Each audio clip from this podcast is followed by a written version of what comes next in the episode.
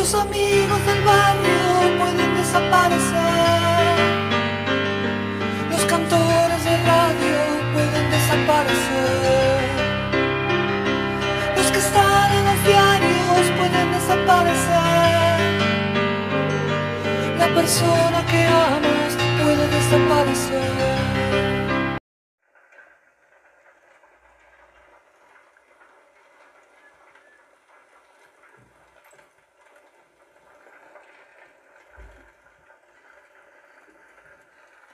Me llamo Abraham. Me han buscado en las esquinas de la noche, en los pliegues del amanecer y en las arrugas del camino. Lo trágico del asunto es que ni siquiera yo sé en dónde estoy.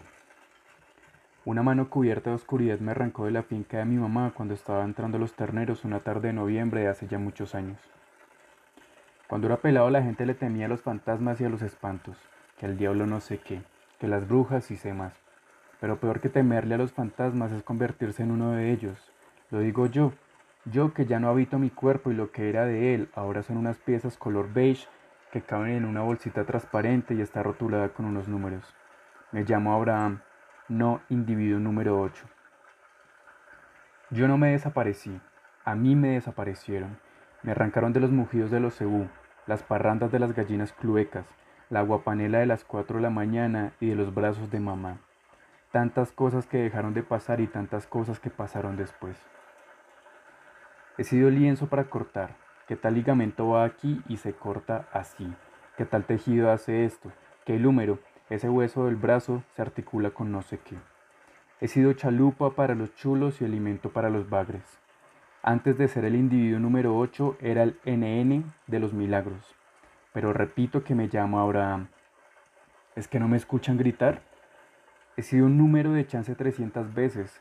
He sido hijo de 200 madres que aún no paran de llorar. Señora, su hijo está en el fondo de un río. Señora, su hijo está en una montaña, debajo de una roca, en una cueva.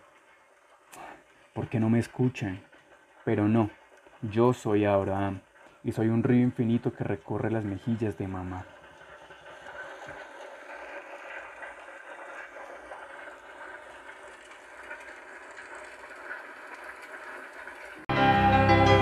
Están en el aire pueden desaparecer en el aire. Los que están en la calle pueden desaparecer en la calle. Los amigos del barrio pueden desaparecer.